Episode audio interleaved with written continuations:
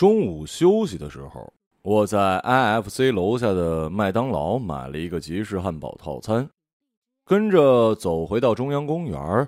一到十二点，这里边到处都是前来散步消食的上班族，沿着草坪一字排开的五把椅子上都坐满了人。公园里的花花草草我一概不认识，听到身边路过的人在讨论这花那花的，也不感兴趣。可我挺羡慕这些人的，一副对生活饱含热情的样子，让我自惭形秽。于是我强打精神，好像自己也真的融进了公园的美景之中。可是说实在的，我心里只想赶紧找个地方坐下来，把手里提着的汉堡吃掉，然后回到冷气充足的办公室继续工作。我的老板一点一刻前会准时坐在办公室，而我的工位正对着他办公室的门。如果看不见我，他一定会很大声的用整个办公室能听到的音量来叫我的名字，这样。无论我在这栋楼的哪个角落，他都保准能找到我。他一叫我，我就头疼。这样间歇性的头疼已经持续快一年多了。有时候想干脆狠狠疼一下，中风昏死过去就得了呗。可是每次我都挺了过来。能在中午坐到公园里吃个汉堡，是我难得的休闲时光啊。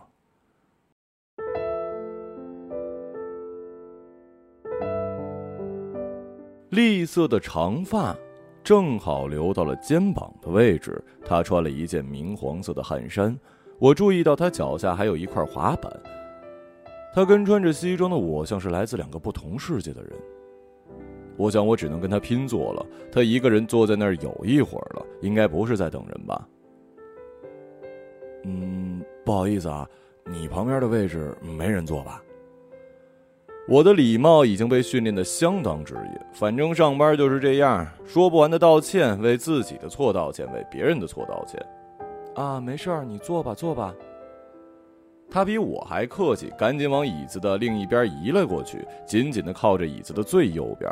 虽然早有心理准备，可他冷不丁的转头过来的时候，还是把我给惊到。他眼睛的颜色有点奇怪，那颗小小的黑色瞳孔里缺了点神采。他看不见我，他不说话，把头撇过去，看着前方的池塘、飞鸟和对岸的草坪、野花。我三口两口把汉堡吃完，将包装纸扔进了纸袋，靠在椅背上看着来往的行人，他们走走停停，许多人掏出手机拍照。夏天，植被盛极而衰的季节，是时候好好记录一下。吃完了。啊，是。谢天谢地，我借着回答的机会，光明正大的看了他一眼。我闻到了麦当劳的味道。哦，那个你不喜欢啊？呵呵，谁会讨厌垃圾食品啊？我尴尬的同他一起笑道：“嗯，一会儿太阳就要晒到这儿了。呃，一点过后，这个位置会很晒的。你经常过来吗？是啊，呃，我中午休息的时候来这儿坐一会儿。”可是最近越来越热了，偶尔也需要太阳暴晒一下。医生说我缺乏的东西，太阳能补给我。他很白，通体雪白，眼角下面有一颗小小的痣，颜色淡淡的，比他头发的颜色还淡。他脚下踩在滑板上，左右移来移去。你玩滑板吗？哦，不不不，我想玩，可我控制不了平衡。他抬起另一只手的手腕，已经结痂的伤口还远未愈合。一点了，太阳晒过来了。他开心的伸出手迎接阳光，捧在手心儿。我掏出手机，刚好一点。呃，我得回去上班了。嗯。你每天都来吗？我正试着多出来走走呢。提着麦当劳的纸袋站起身，我走向了公园的出口，走到那条蜿蜒的小径尽头，忍不住又回望了一眼，他背对我坐在那儿。三、二、一，简直神了！他突然转过头看向我这边，我浑身像是触电一般，呆呆的伫立在原地，不敢移动一丝一毫，生怕从他的视线之中偏离出去。五月份一过，气温立马向上窜升。即便只是穿了一件衬衫坐在公园，汗也止不住的流。可是我宁愿中午跑出来流汗，也不愿意窝在工位上，面对没完没了的文件、突如其来的电话和老板的冷不丁的嘶吼。这个天气，那姑娘应该不会跑出门了吧？他的形象有些模糊了，只留下一个轮廓，留下他眼睛和衣服的颜色，留下他那颗浅浅的痣。于是，他成了几种颜色的拼图。只是记住了那几个颜色，这个人虽然模糊，却又一下子不可磨灭起来。真是奇怪。哦，对了，还有他那块滑板，不知道他学会了没有？公司规定十点之后下班可以报销路费，老板一般把我们留到九点四十五分宣布下班。我一个人坐地铁回租地，即便是那么晚，车上还是没有座位。好几个从上一站站过来的人，我都见过不止一次了。我猜应该是一样的公司制度，让我们有了如此别样的缘分。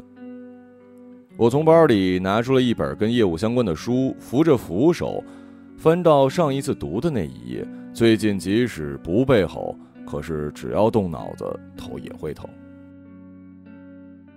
手机在口袋里震个没完，女朋友早就跟我分手了。这时候会打电话的只有我妈，想必又是问一些她关心而我又无法照办的事儿。不知从什么时候开始，面对家人也只能用对付老板的手段，任凭手机在口袋里震，一点也不想理。这是我在上海待的第六年，这是一座跟我的家乡完全不同的城市。其实，如果我大学毕业就回到那座海滨小镇上班的话，现在应该能过上不错的日子，拿着父母的恩惠买下一间属于自己的房子，跟着结婚生子，拥有一个独立的家庭。可我偏偏对这样开枝散叶式的独立不感兴趣，非得留在上海，非要折腾。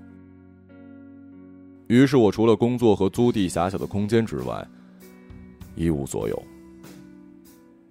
不过一无所有也是一种自由吧，我经常如此安慰。地铁到站，我下车又换成另外一班，这一班地铁的人就少多了，往后坐也没几站。我清楚下面每一站的顺序，手机又震动了起来。在地铁会断信号的鼓舞下，我接起了电话。喂，我最近听说新闻呐，对你们这行是不是有影响啊？最近。身体行不行啊？会不会还没挣到就没身体享福了？你最近怎么都不给我打电话呀？太没良心了吧！一段又一段常规的问候，伴随着一站又一站的到达，总算到了终点。安全门打开，我故意用轻快的步伐一路小跑，踏着台阶来到地面。湿热的空气立刻灌满了我的肺部，我上气不接下气的喘个不停，脑子毫无预兆的疼。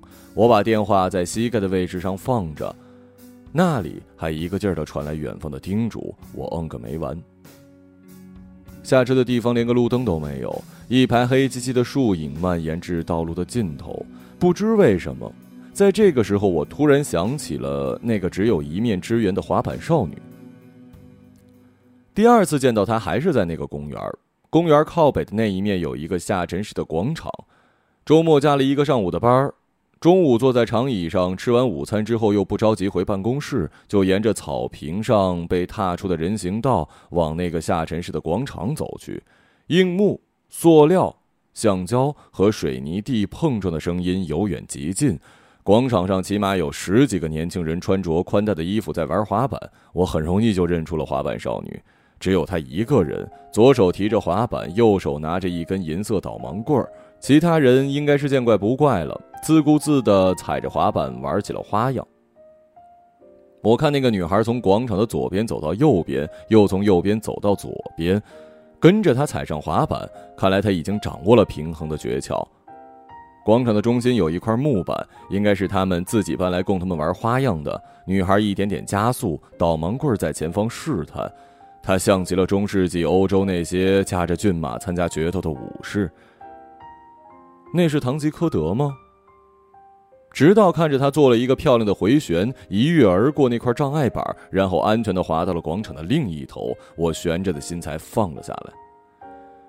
广场上，其他的人比我还兴奋，高声叫好，大家都停下自己的动作。女孩又一次踩上滑板，她滑向了广场中心，那些障碍、楼梯、三三两两的人堆都被她轻巧的给躲开了。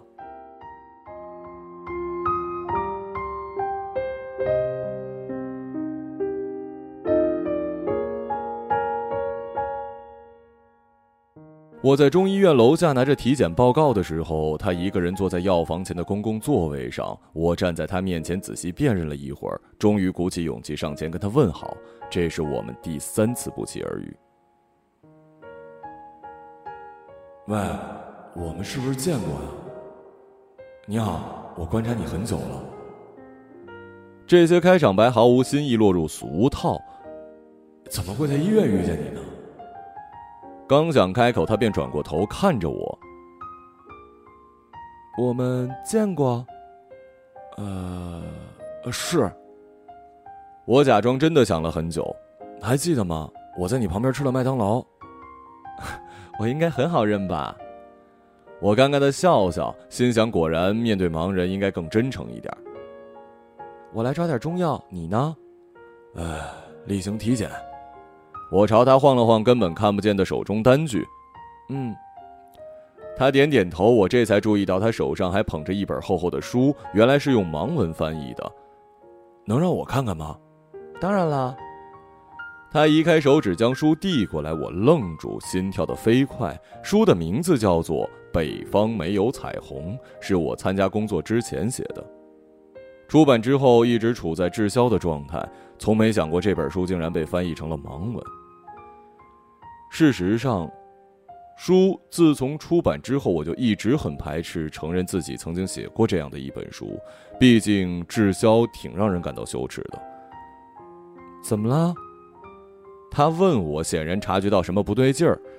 说出来你可能不信，这本书的作者正是在下。我努力用一种开玩笑的口吻，故作正经告。没想到我们第一次约会竟然在医院。那天我拿到体检报告之后，医生叫我过一周去复查，我有项指标略高，他们怀疑我是熬夜造成的，叫我休息之后再去。而因为何意，那个滑板少女下周要再来取药，我便约她之后还在医院相见。她并没有丝毫怀疑过我的作者身份。再次见面，我们很快便因为文学的事聊到了一块儿。我跟他坦白了先前下沉式广场上欣赏他表演的事儿。何一的脸刷一下红了。他说：“我那样很帅吧？我觉得特酷。我就算四只眼睛，也未必能做到你那样。本来这个跟眼睛就没关系啊。”他不服气，我赶忙道歉。我们和上次一样坐在药房前的椅子上，我还在等化验报告。那你干嘛非要喜欢滑板这么危险的运动？我就不能喜欢了吗？啊不，我不是那意思。我以为能写出那样文字的你，想法会跟别人不一样呢。其实当初写了这本书，我也以为自己会成为职业作家之类的东西。我们俩一起沉默着，一看表，差不多到了取化验报告的时间。呃，我先去拿一下报告，你有事儿可以先走。没关系，我没事儿。我拿了化验单跟 CT 报告往医生的办公室走。进门之后，他笑眯眯的请我坐下，之后拿着报告端详了很久。呃，其实我很怕来医院。呃，你平时这里会痛吧？他用手指戳了戳我的后脑勺。呃，对对对，偶偶尔会疼。呃，大概是什么频率啊？医生开始问我一些很详细的问题，让我感到悲伤的是，他问的问题，我总有一个似是；让我感到悲伤的是，他问的问题，我总有一个似是而非的解答，而他又能根据我似是而非的解答给出一个悲观却明晰的推断。呃，我想你可能是有脑癌的征兆啊。跟着他又连哄带骗的将我的情况说清了很多，同我讲了不少专业名词，就是没有再提到癌。下楼的时候，老板的电话打过来，我说我正在医院，下午已经请过假了。我花钱请你来做事的，不是来生病的。他说话声很大，以至于我觉得坐在不远处的何毅也清清楚楚的听到了。我依旧过着朝九晚五、每天两点一线的生活，穿着一样的西装外套和衬衫，背着一样的双肩背包，甚至连随身带着的书也是同一本。项目的尽职调查还未做完，我给自己定下了一个又一个的离职时间点，然后一次又一次的错过。好在有何意，这个夏天才显得不那么漫长。疏忽一过，落叶纷飞，秋天到了。我依靠药物控制着病情，并没有采取激进的手术治疗。计划是在公司做完这个项目之后再做决定，逐步减少工作量也好，离职也罢，总之是不能继续如此高压强度的继续工作了。何亦或是出于同情，亦或是出于跟我的同病相怜，不久便约我一起外出。每天中午在公园的那半个小时还不够，他邀请我观看滑板练习，呃，叫我带他去科技馆看昆虫展。我其实特别讨厌昆虫。我的老家昆虫非常大只，蟑螂有拇指大小。其实也不只是蟑螂啦，即便是蝴蝶、蜻蜓这样的虫子，我一点儿也喜欢不起来。可既然他提了这样的要求，我也只好答应了。我买好票，领着他从大门进馆，何意自如的用导盲棍探路。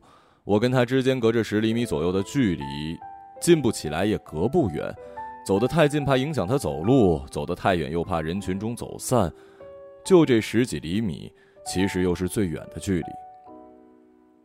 我一直跟他说话，跟他介绍这个馆那个馆，希望他能像蝙蝠或者其他神奇动物的寻声一样跟着我。最终，终于他无可奈何的停下脚步，轻声的问：“你就不会牵着我的手吗？”不等我说话，他便自顾自的收起了导盲棍。人潮中牵手成为了一种守护，而这种守护又胜似一种约定。那之后，我总觉得我们之间多了一些别的东西。说到约定，我们之间有了约法三章：第一，何意要求我每周末都要跟他一起去滨江大道，我跑步，他练习滑板；第二，等我做完手头的项目离职之后，要和他一起去一次雪山滑雪；第三，等我们滑雪回来。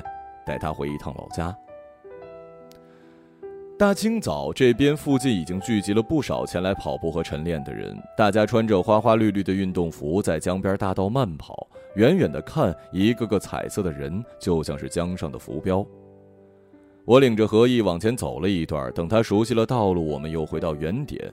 初秋的早上，空气有些清冷。这么来回走一圈，人已经很精神了，好像所有的细胞都积极活跃的在给自己的身体提供能量。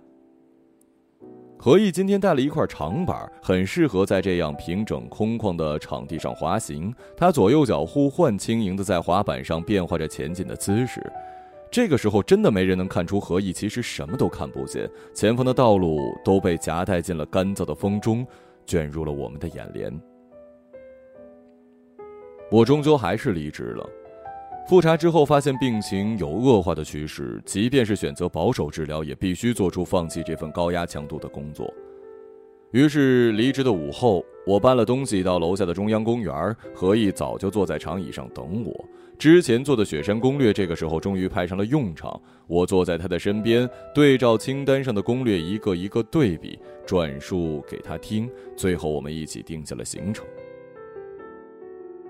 我怎么觉得像是我的遗愿清单呢？我跟何意依偎在一起，其实我也不是没想过英年早逝这事儿。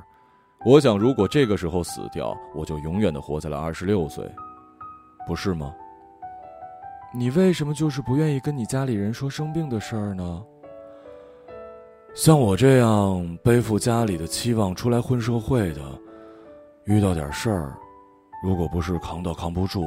谁会想连累家里，给他们增加负担啊？你是不想家里倾尽所有给你治病？其实就算倾尽所有，他们也是愿意的。何意仔仔细细的顺着我的掌纹摸了个遍，然后握紧我的手。总之你会活很久，盲人算命很准的。我忍不住笑了。他最近经常开这种盲人的玩笑，也会拿我以后很可能成为脑瘫打趣。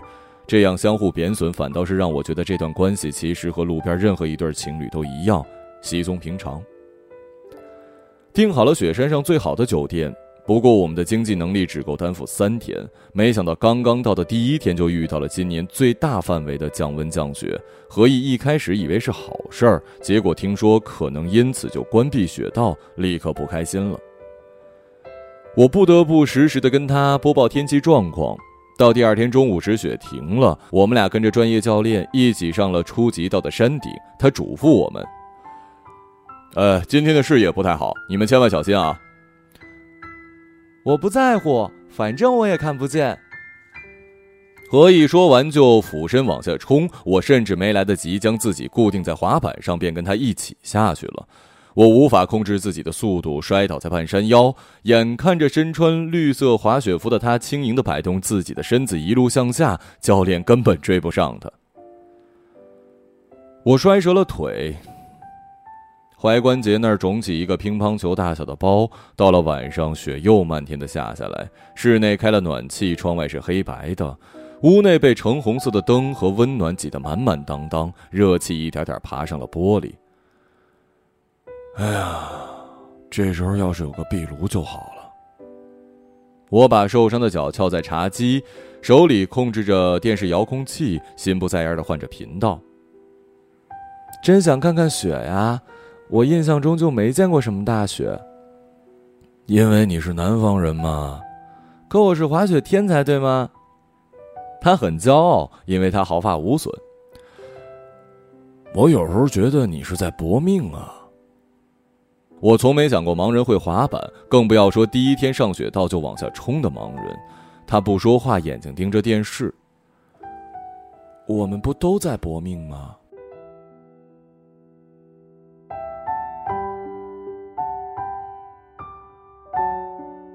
我从何意的包里取出导盲棍，拉长伸到窗台，在爬满水汽的玻璃上画了一个饱满的爱心，真希望他能看见。窗外的雪景渐渐模糊，爱又被水汽给填满了。陈平，我们现在算是恋爱了，对吗？对。你会带我见你的父母吗？是。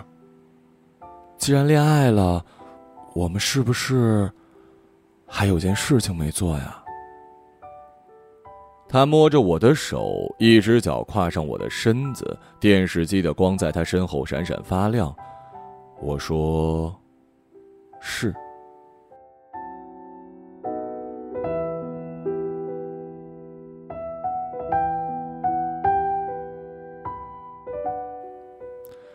因为大雪封路，我们坐大巴在省道上开了一天一夜，好不容易才到火车站。我们俩坐在大巴上，心想干脆一不做二不休，直接回我老家算了。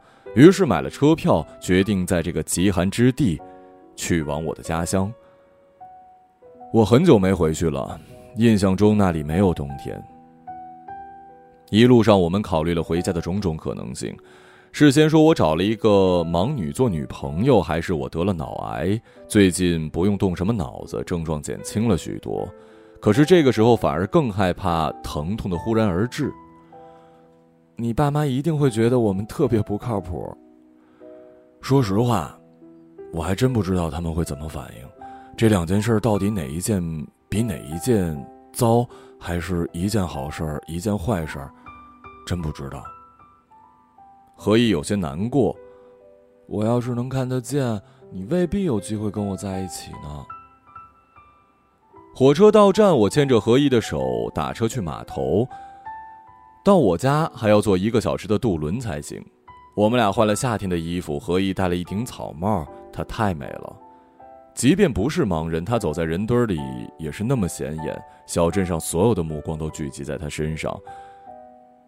到现在为止，我也没有问过他到底是怎么忙的。船上几乎全是游客，只有我们俩是探亲的。我领着何意走出了船舱，到甲板上，清风拂面，他摘下帽子，让阳光跟海风尽情的亲吻他的脸颊。你可真好看，我知道。他很自信，这种自信是内心的确信，不是别人说他好看，他就会认下的。跟我在一起确实可惜了。这个时候轮到我难过了，我有一天可能会成为一个生活不能自理的傻子，跟着臭烘烘的死去，拖累身边的每一个人。你是我喜欢的作家呀，得了吧，别笑我了。我摆摆手，反正他也看不见，船一点点往那个我曾经无比熟悉的家里航行。可我这时候反而怀念上海那间小小的房间了。你知道我为什么会喜欢你的小说吗？你说。我多希望这船永远不会到岸，就像我多希望今年或者这几天永远不要过完。那是我刚学会盲文之后看的第一本书。就因为这样啊，是第一本的缘故。你是不是忘了讲你的故事了呀？我就是写了一编造的故事，是杜撰别人的人生，我很羞耻的。明明真实发生过的事儿，我知道的。啊？我尴尬的把头撇向一边儿那个故事确实是根据报纸上豆腐块大小的一则新闻改编而来的。别害羞，我又没说这样不好。所以是那个故事感动了你。我已经看到岸了，船舱内的人也纷纷探出头，有的干脆跑出来，站在甲板，远远眺望着即将到达的终点。明明就是一残酷的故事，我编了一个光明的结尾。新闻是这样的：长期虐待妻女的爸爸，因为饮用了工业酒精，醉得不省人事，无意中点燃的烟头将家里的一切烧成了灰烬。就这么一则简短的新闻，我靠自己的想象写了一整个长篇小说。可是真的想谢谢你，把我的未来写得那么好。他又戴上了那顶草帽。温暖的海风中，身边的一切都静止了，除了我们以外的所有人都消失了。如果我的眼睛没有坏，如果我真的完好无损的活到现在，如果我能重新再活一次，我会过得怎么样？在你的故事里，我都看到了。他握住我的手，你可以继续写小说呀。我心想，如果眼泪现在掉下来，是不是遇到阳光也会变成彩虹呢？不过这次写个真实点的吧，关于我们俩的，从认识的第一天开始写，写到很久很久很久很久以后，我用脑子，你用眼睛，起码能写到八十岁吧。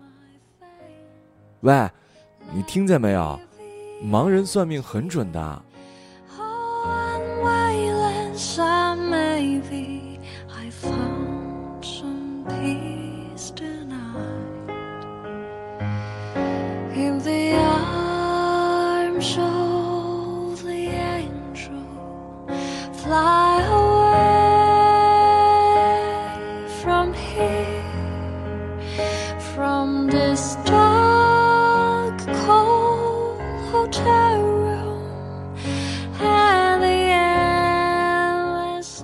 一个朗读者， 马晓成。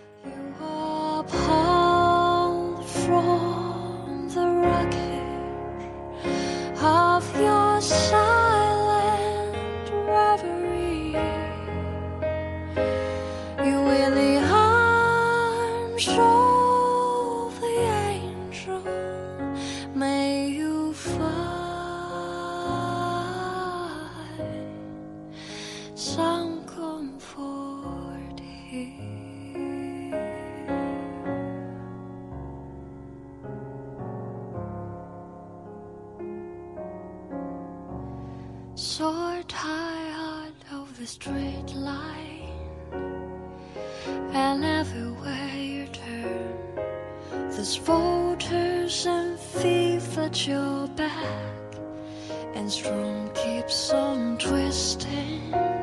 You keep on veiling the lies that you make up for all that you let. It don't